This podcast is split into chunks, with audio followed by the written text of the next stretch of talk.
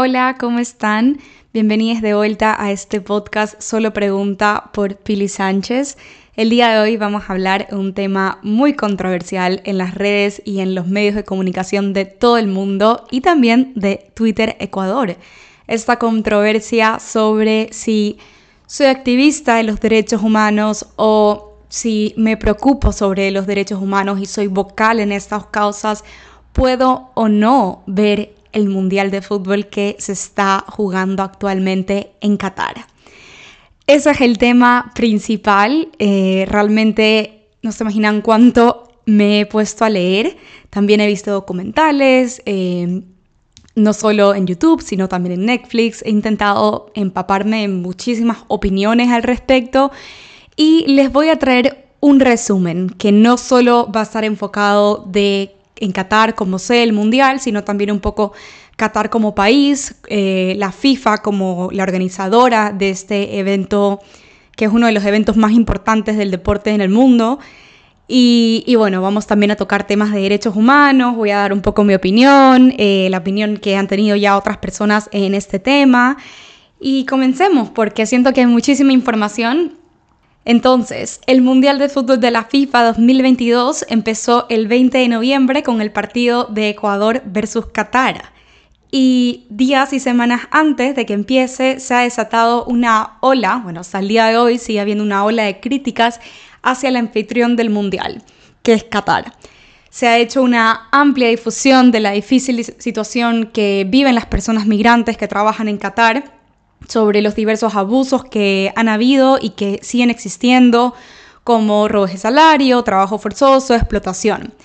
Adicionalmente, eh, han habido muchos cuestionamientos a artistas que aceptaron a ir a participar en Qatar em, por temas de que Qatar reprime la libertad de expresión, la libertad de prensa, la libertad de asociación, pues se dan juicios sin garantía, es un país que discrimina a las mujeres en su ley, también en la práctica, y también existen leyes discriminatorias a las personas de la comunidad LGBTIQ. Entonces, eh, eso es como un pequeño resumen de cuál es, eh, por qué se ha dado toda esta polémica y creo que es importante hablar sobre Qatar eh, para entrar en contexto, como diría la generación Z, o sea, yo. Eh, Qatar es el primer país árabe y musulmán en ser el anfitrión de una Copa del Mundo. A pesar de que el fútbol para ellos no es un deporte eh, muy conocido, como pudieron ver, perdieron todos los partidos del Mundial. Eh, y como dato curioso, quería contarles que su deporte nacional es la carrera de camellos. Entonces, eh, realmente ha sido como un poco irónico que estén tan interesados en darle sede al Mundial cuando no son un país futbolero. Y realmente esa era una de las críticas principales que hubo en el momento que se eligió a Qatar como anfitrión. Eh, Qatar es un país que tiene 2.8 millones de habitantes y su capital es Doha, donde viven 2.4 millones. De ese 2.8 millones, 2.2 millones son inmigrantes. La mayoría viene de países como Nepal, India, Filipinas, Pakistán y Bangladesh. Muchos de ellos van con la idea de ir a trabajar por un tiempo, ganar dinero y luego regresar a su casa con su familia, a las que muchos dejan de ver por un periodos largos de tiempo, como dos o tres años. El pago aproximado es 29 euros diarios y usualmente la empresa eh, que los contrata cubre con los gastos de comida y alojamiento.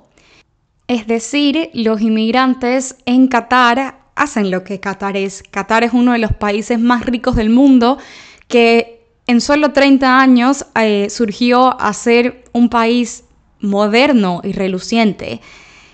La cúpula de la familia gobernante puso en marcha un plan de modernización intentando que no se pierda la identidad y lográndolo también con el consenso de los habitantes de Qatar. Eh, sin embargo, sí hay críticas eh, a, esto y lo que ha hecho Qatar como para calmar esas voces eh, es dándole subsidios a sus habitantes, salarios generosos, educación y salud gratuita, estimular la educación de las niñas, que es un especial interés para el Estado. Y además tampoco se paga impuestos.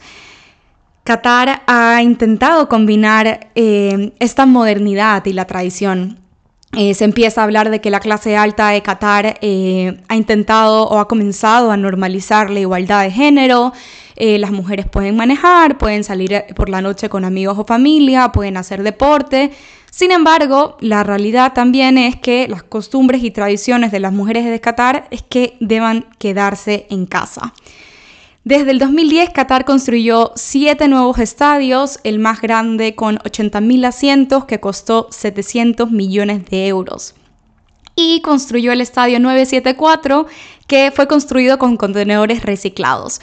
Eh, esto hizo que se reduja el tiempo de edificación y también los costos. Y la idea con este estadio, que actualmente ya está comenzando a desmantelarse, después de la Copa del Mundo, eh, se va a utilizar ese terreno para otros fines y la idea es que esos contenedores se puedan utilizar para construir nuevamente otro estadio o dos estadios. Inclusive en este tiempo de prepararse para el Mundial construyeron un metro, eh, pero antes de seguir hablando de Qatar como anfitrión de la FIFA y todo lo que hizo en estos últimos años, creo que tenemos que hablar sobre quién eligió a Qatar como anfitrión. Eh, que es la FIFA. Pero bueno, hablar a detalle sobre esto me tomaría un capítulo entero, entonces si les interesa un poco eh, saber más sobre los últimos escándalos, sí les recomiendo que se vean el documental que está en Netflix que se llama FIFA Undercovered o Los entresijos de la FIFA. Son cuatro capítulos donde se hace una recapitulación de los últimos años y las últimas pues controversias más importantes. Igual quería aprovechar para contarles un poco, darles mis comentarios de este documental que, bueno, siento que hay mucha gente que ya lo, ha visto y, trata no solo sobre la elección de Qatar como anfitrión, sino toda la corrupción que hay atrás de la FIFA como tal. Entonces, me parece increíble que en el documental se hable de la FIFA como una potencia mundial. Inclusive se habla de que el presidente de la FIFA tiene tanta influencia como los presidentes de los países así más poderosos de, la Tierra. Eh, las elecciones se manejan como las elecciones de los países, con muchísima corrupción nada, como los comentarios de todos estos consultores que han trabajado en la FIFA, dicen que todos estos ejecutivos, del, todos los miembros del, ejecutivo de la FIFA, pues tienen una obsesión increíble eh, por el poder. O sea, quieren quedarse ahí toda la vida. El documental muestra dinámicas de relacionamiento y cómo están dispuestos como a traicionarse o apuñalarse por la espalda y también muestra lo triste de, que han habido muchas selecciones nacionales que han sido traicionados por las personas que tenían que haber velado por ellos, como es el caso de la selección de Trinidad y Tobago. El documental pues detalla todo este proceso de cómo se eligió Sudáfrica, Rusia, Qatar y se dice que eh, Sudáfrica pagó 10 millones de dólares a uno de los ejecutivos eh, de la FIFA para ser el anfitrión del 2010. Entonces, eh, la crítica que hacen estos consultores de la FIFA es que la elección del anfitrión no debería ser una decisión exclusiva del comité ejecutivo porque, como ya lo mencioné, abusan completamente del poder que tienen. Porque, bueno, la FIFA no tiene, digamos, que un plan de gobernanza como tal, nadie los regula, nadie los controla y no tienen la responsabilidad de justificar con nadie. Por ende, es como la vía perfecta para aceptar cualquier tipo de sobornos. Entonces, eh, en el proceso de elecciones se esperaba que en el Mundial del 2018 gane, para el Mundial del 2018 gane Inglaterra y para el 2022 gane Estados Unidos. Y al final terminó siendo 2018 Rusia y 2022 Qatar. El documental FIFA Undercovered habla que Qatar fue elegido anfitrión para el 2022, no solo porque, bueno, sobornó, sino también porque realizó negocios gubernamentales. Entonces realmente estamos hablando de, que no solo hubo dinero de por medio, sino que hubo como una estructura detrás con diferentes países para eh, lograr ser el anfitrión de la FIFA. Eh, hay una investigación del 2014 del periódico inglés Sunday Times que asegura que el país, eh, que Qatar, pagó más de 5 millones en sobornos para asegurarse el apoyo a su candidatura. Otro miembro del comité vendió unas tierras a Qatar por 32 millones de euros, aunque él dice en el documental que eso no influyó en su voto. Se firmó un tratado de gas entre Qatar y Tailandia también. El emir de Qatar fue a visitar a Brasil, a Lula, coincidentemente también estaba a favor de que Qatar sea el anfitrión, también visitó Argentina. También otro dato es que nueve días antes de las votaciones se reunieron la delegación qatarí, el presidente de Francia y un representante de la UEFA. Entonces, bueno, podemos ver que es como todo el mundo está un poco involucrado en, esta polémica.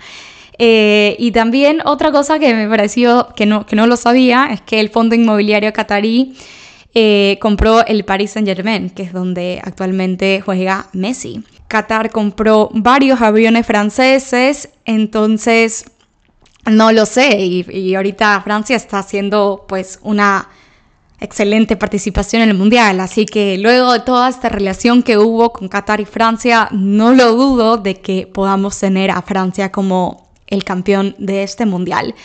Entonces se habla de que hubo, eh, que se tomaron decisiones a nivel, los niveles más altos de la política. El jefe del Mundial de Qatar, voy a decir su nombre, pero realmente no sé cómo se pronuncia, Hassan Al-Tawadi, él negó rotundamente eh, todas estas acusaciones eh, que acabo de mencionar. Todo esto está en el documental. Entonces, si quieren ver un poco más, repito, lo pueden ir a ver. Y comenta que estas acusaciones siguen fomentando el estereotipo de que el jeque árabe regala dinero y así es como consigue todo. Entonces él niega completamente todo, esta, eh, todo lo que se dijo, dijo que, bueno, que no han habido pruebas. Dicho todo esto, podemos hablar ahora sí sobre las polémicas que han surgido desde que Qatar fue designado como anfitrión del Mundial. Eh, se habla de que Qatar utilizó más de 200 mil millones de dólares para prepararse para este mundial. Y bueno, con eso surgieron tanto las polémicas sobre los derechos humanos, que es lo que venimos a hablar el día de hoy. Entonces, hay un montón de violaciones de derechos humanos, pero yo he elegido particularmente hablar sobre tres, que son los derechos de la comunidad LGBTIQ, los derechos de las mujeres y las condiciones de los trabajadores migrantes. Entonces, voy a empezar hablando sobre los derechos LGBTIQ. Eh, Qatar es uno de los 70 países en el mundo donde siguen siendo criminalizadas las relaciones sexuales entre personas del mismo género y se puede aplicar hasta penas de hasta 7 años. Podríamos decir que las leyes cataríes discriminan a las personas LGBTIQ. En octubre del 2022 eh, hubo organizaciones de derechos humanos que documentaron casos en que las fuerzas de seguridad habían detenido a personas LGBTI en lugares públicos basándose únicamente en su expresión de género. También dijeron que las mujeres transgéneros detenidas tenían la obligación a, asistir a sesiones de terapias de conversión como requisito de ser puestas en libertad. Pero la realidad es que, a pesar de que Occidente pueda ser mucho más progre en su normativa, pues muchas de estas cosas siguen existiendo en la práctica. Eh, en temas de violación a los derechos LGBTIQ. O sea, la semana pasada vimos cómo arbitrariamente detuvieron eh, a un chico trans en Guayaquil luego de estar simplemente manifestándose de la forma más pacífica, como un policía va por la parte de atrás y le tira gas pimienta a una persona que se estaba manifestando, eh, todos los transfemicidios que hay en Ecuador. Entonces, quizás nuestra normativa pueda ser bastante progre, pero en la práctica siguen existiendo estas violaciones de derechos humanos todo el tiempo. El año pasado me acuerdo que hubo esta, esta manifestación en el Parque de los Ceibos porque eh, los policías constantemente hacen que si alguien se está besando, si dos personas del mismo sexo se están besando, pues salgan del parque. Eh, y hubo esta manifestación donde fueron eh, muchas personas de la comunidad LGBTI y aliadas a pues a manifestarse que los espacios son de todos. Entonces, como se podrán dar cuenta, pues lo que pasa en Qatar definitivamente es algo que está penalizado por la ley, pero en Ecuador, aunque no esté penalizado desde 1997 el ser homosexual, en la práctica sigue habiendo muchísimo cuestionamiento y sigue habiendo muchísimo rechazo, discriminación y violencia a los derechos LGBTIQ. Eso por ese lado. Continuemos. Ahora hablemos sobre derechos de las mujeres.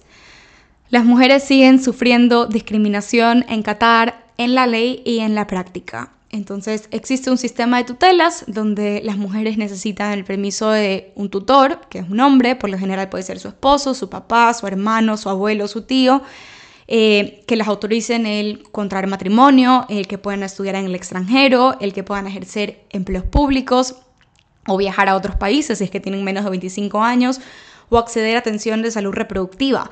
Entonces, eh, hay ocasiones que si necesitas acceder a esos tratamientos eh, o tener controles ginecológicos básicos, tan básicos como la prueba de Papa Nicolau, necesitan la autorización de su tutor.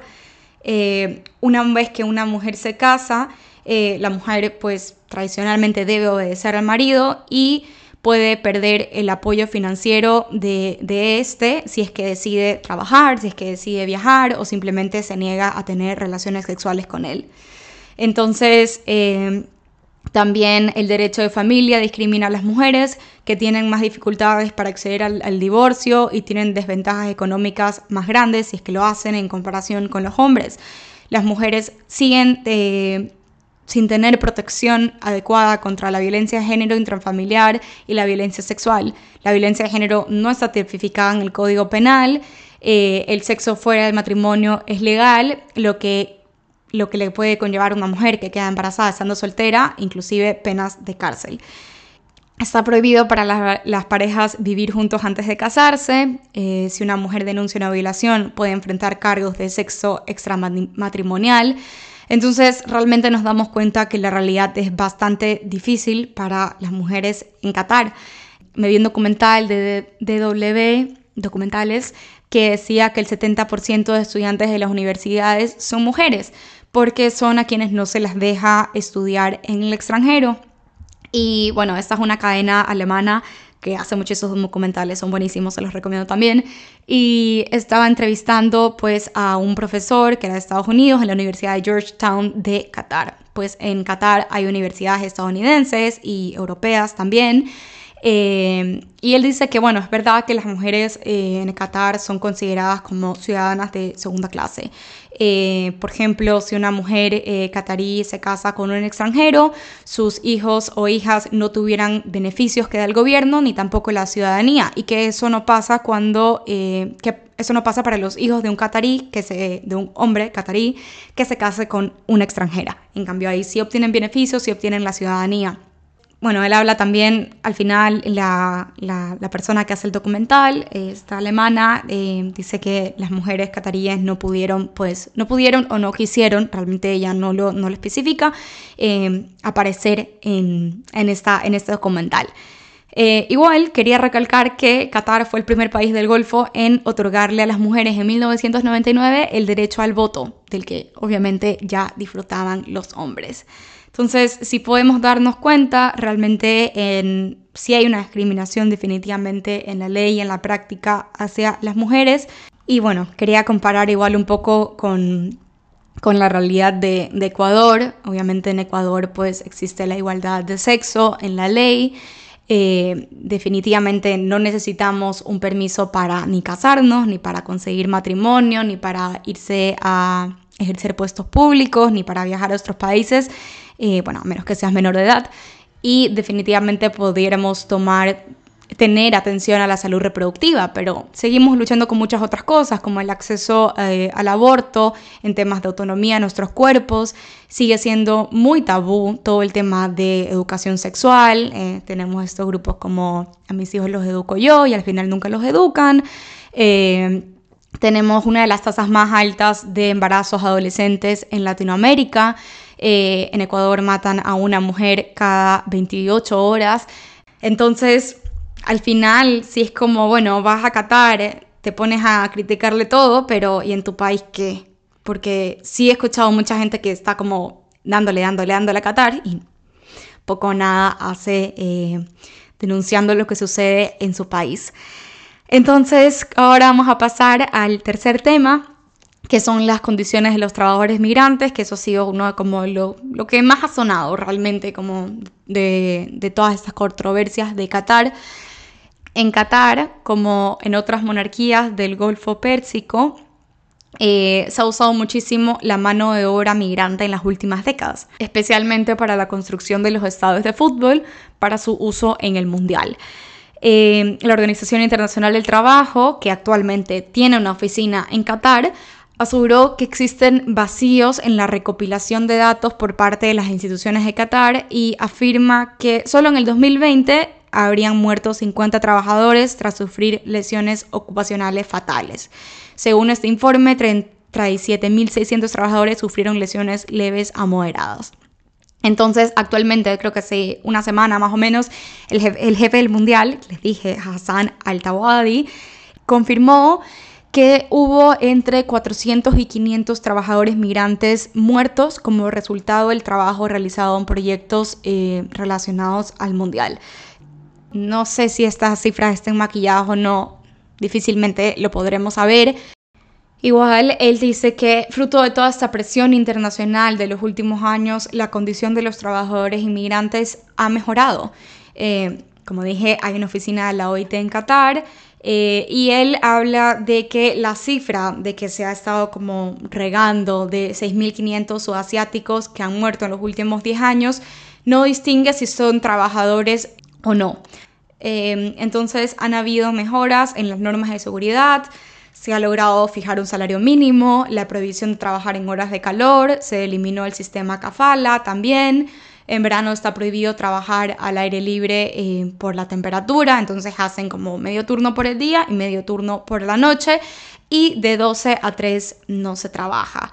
Eh, sin embargo, bueno, han hecho también otras entrevistas a los trabajadores migrantes, eh, migrantes en Qatar y estos denuncian trabajos de 14 horas en el día con un descanso de solo 30 minutos, hablan de abusos físicos y verbales de parte de sus superiores, inclusive que hasta les pegaban para que sigan trabajando, salarios no pagados, eh, trabajo forzoso, que la alimentación era muy escasa.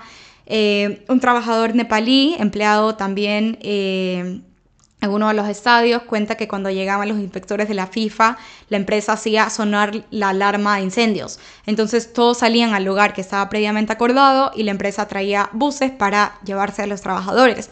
Eh, así no podían dar como entrevistas o no podían quejarse a la FIFA como tal.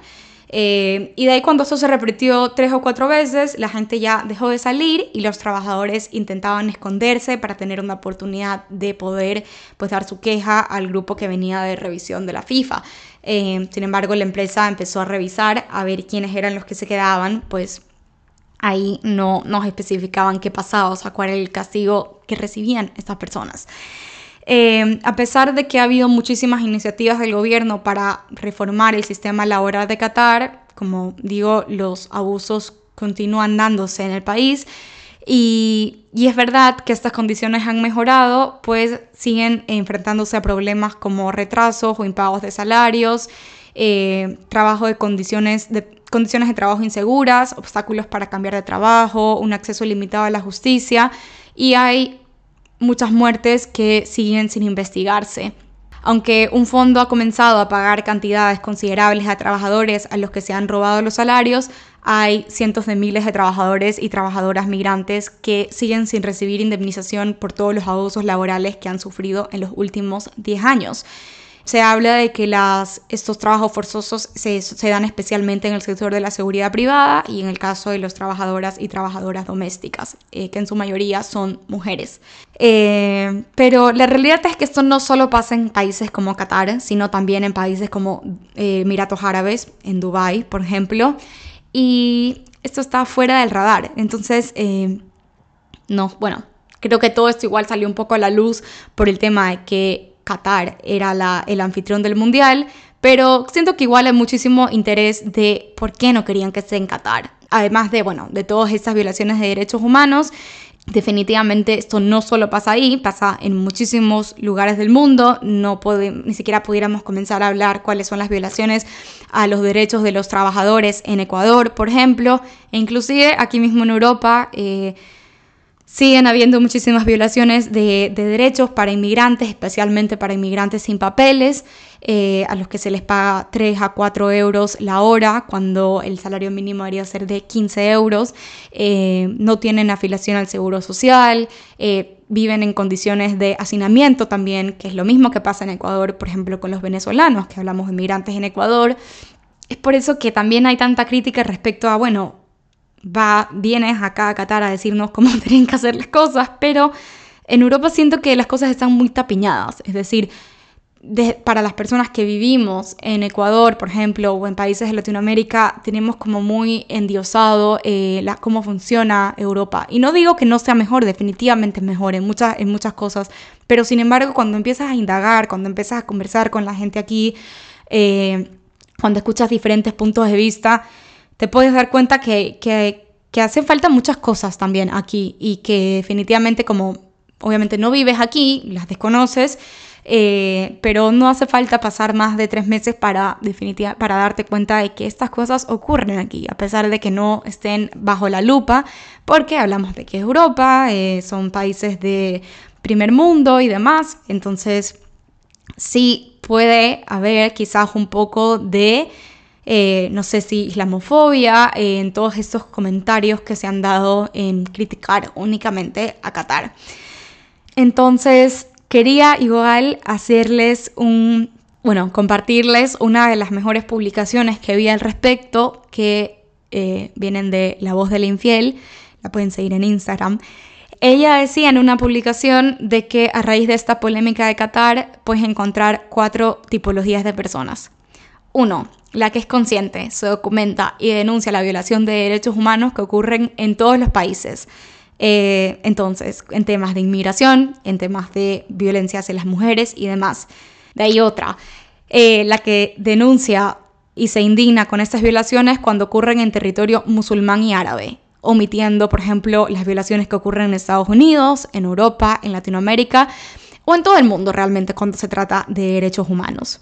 También otro tipo de personas, la que se declara antirracista, que denuncia que denuncien estas situaciones en países árabes relativizando lo que sucede. Y la que relativiza todo y simplemente se mantiene al margen. Entonces, bueno, esa es una persona que no le importa nada y que son como la mayoría del mundo.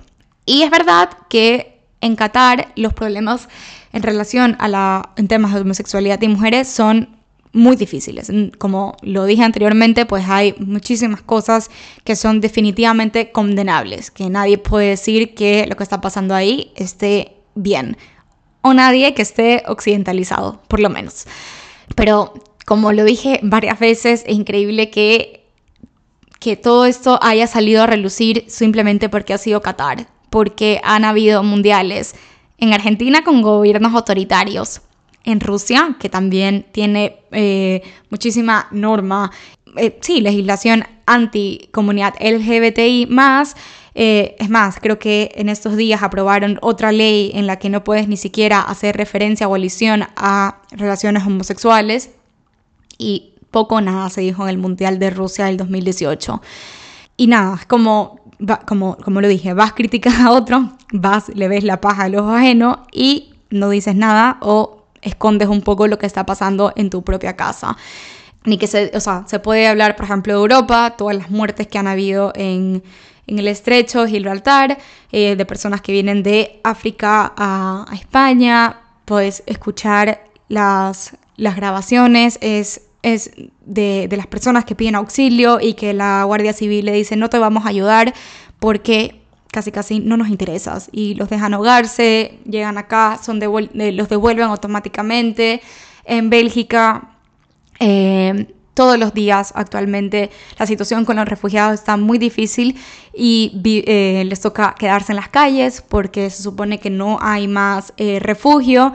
Coincidentemente son personas que no son del norte global y que no son blancas. Eh, hablamos de personas de Afganistán, de Latinoamérica, y sí se han movido de una manera extraordinaria.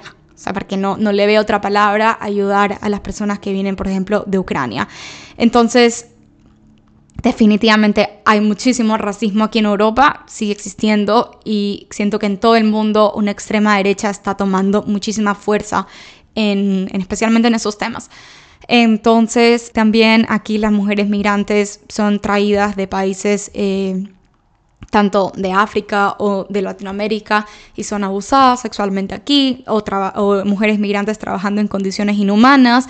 Entonces eh, como ya lo mencioné, cuál es la condición de las personas sin papeles en, Europa, en Estados Unidos. Entonces, ¿por qué se condena más en un país que otro? ¿Por qué el abusador, el asesino, el genocida, el machista tiene más culpa en un lugar que en otro? Entonces, ¿hablaríamos de racismo? No. ¿Por qué hay personas que están negando lo que pasa en Qatar? Eh, sería hablar de que solo se va a condenar si es que el abusador es blanco y es hegemónico y es del norte global, sí o no. Esta eh, publicación que hizo ella, la, la voz del infiel, realmente me pareció fascinante. Para mí, en especial, es un poco difícil, sí, dar, no dar mi opinión, porque dar mi opinión como a nadie le importa, pero sigo aprendiendo, o sea, especialmente en países musulmanes y árabes, en su cultura, en cómo sus mujeres eh, llevan la lucha feminista o la lucha en contra de la violencia o la lucha entre si me pongo o no un hijab. Eh, siento que he tenido mucha más conciencia de esto desde que me mudé a Bélgica, porque la realidad es que yo en Ecuador pues no tenía contacto con, con nadie, o sea, no conocía ni una persona musulmana en Ecuador. Eh, definitivamente no es que vas combinando en la calle y ves personas con hijab, no. En cambio, aquí en Europa hay una población, una comunidad tan grande musulmán que te la encuentras en todos lados y, y de alguna manera el estar aquí he podido escuchar sus opiniones y su forma de ver la vida. Entonces, sí puede ser que nuestras acusaciones estén muy occidentalizadas, por así decirlo, estén muy pensando como un poco poniéndonos desde este salvador, desde, bueno, yo voy y te salvo, eh, yo voy y salvo a las mujeres de Qatar. Desde que no vivo en Ecuador, mi visión a, estos grupos ha cambiado un montón eh, y la visión que yo tenía como de sus necesidades también ha cambiado un montón. No sé, siento que, que en ese tipo de situaciones eh, prefiero dejar que hablen las propias mujeres musulmanas o que vienen de países musulmanes eh, que son activistas en estos derechos y replicar su voz antes de poner mi voz. Eh, bueno, en este podcast estoy poniendo mi voz, pero eh, no solo me quedé con los medios occidentales, sino que también intenté buscar no solo documentales que muestran la realidad de Qatar, no desde, bueno, son unos violadores de derechos humanos, sino también desde, desde la vida diaria y también ver a estas activistas musulmanas eh, en cómo llevan su activismo. Em, entonces siento que me parece importante que si, si, si haces activismo en derechos humanos, le demos prioridad a darle voz a estas personas antes de poner nuestra propia voz. Ese es un poco mi mensaje. Y también un poco de, no pensar que lo sabemos todo. Eh, siento que podemos caer como en ese eh, error de, bueno, tengo que dar mi opinión y, esto es lo que yo sé y esto es lo que yo creo, pero definitivamente si no he escuchado como la otra parte o cómo se lleva ese activismo, difícil, vas a tener como un sesgo muy grande eh, en relación a, Ecuador o a, donde sea que vivas. Tengo un dato más importante que quería darlo, es que eh, si se dieron cuenta, pues Rusia no está en el Mundial. Bueno, no, porque ni siquiera se le dijo chance a que clasifica o no. ¿Y por qué se dio esto? Rusia invadió Ucrania el 24 de febrero del 2022, nueve meses antes de que inicie la Copa del Mundo, dando el inicio a la guerra que continúa actualmente, todos sabemos. Como respuesta, la FIFA y la UEFA anunció que el 28 de, el 28 de febrero que todos los equipos de fútbol de Rusia, ya sean nacionales o clubes, quedaban suspendidos de competencias digamos que en todas las competencias futbolísticas hasta nuevo aviso. Se trata de una medida inusual para la FIFA y que generó mucha controversia. ¿Por qué? Porque la FIFA no suspendió a Estados Unidos después de la invasión de Irak en el 2003, ni a Arabia Saudita tras el inicio de sus operaciones militares en Yemen en el 2015, y esto solo para citar dos ejemplos. Entonces ahí sí nos como que nos damos un poco de cuenta de que todas estas acusaciones quizás puedan venir también con un poco de, de una, sí, una carpeta por debajo de la mesa que ni aquí las personas que me están escuchando, ni yo tampoco vamos a saber qué es lo que está pasando realmente. ¿Qué es lo que se espera? Se espera que Infantino, que es el presidente de la FIFA, cree un fondo después de esta Copa del Mundo eh, para invertir una parte importante de los 6 mil millones de dólares que la FIFA va a ganar con, con el evento y poder garantizar eh, de alguna manera que se utilice para indemnizar directamente a los trabajadores, trabajadoras y a los familiares que han muerto o que han tenido algún tipo de lesión eh, en la construcción eh, de no solo los estadios, sino de toda la edificación que se construyó para poder dar y alojar el Mundial del 2022.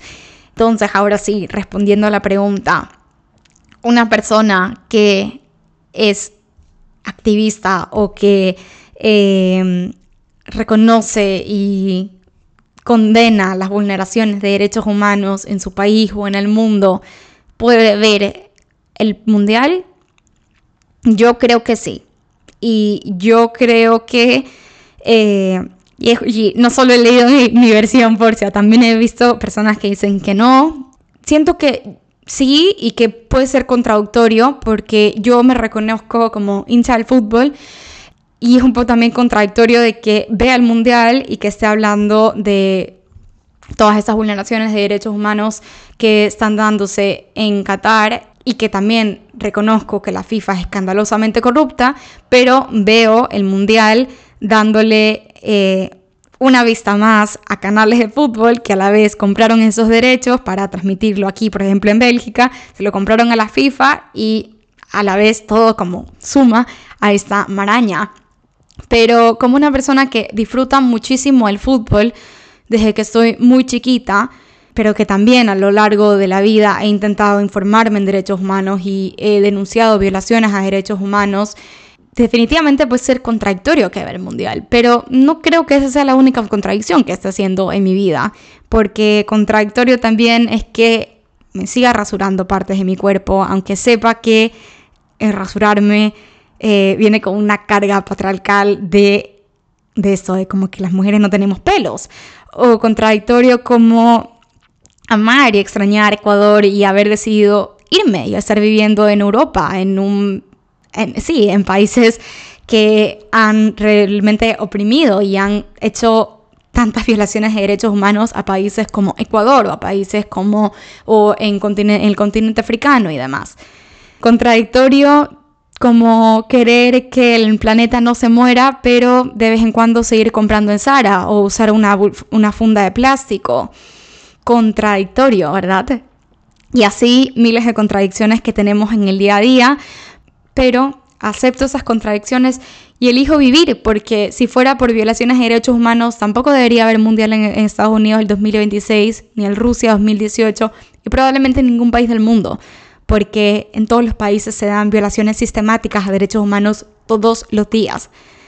Termino con esta frase de Manuel Maradas, un consultor de África de la FIFA, que dijo que el mundial es como si le dieras opio a la gente fuman y están felices por ese momento. El mundial es una especie de anestesia para problemas profundos, como los que tiene Ecuador.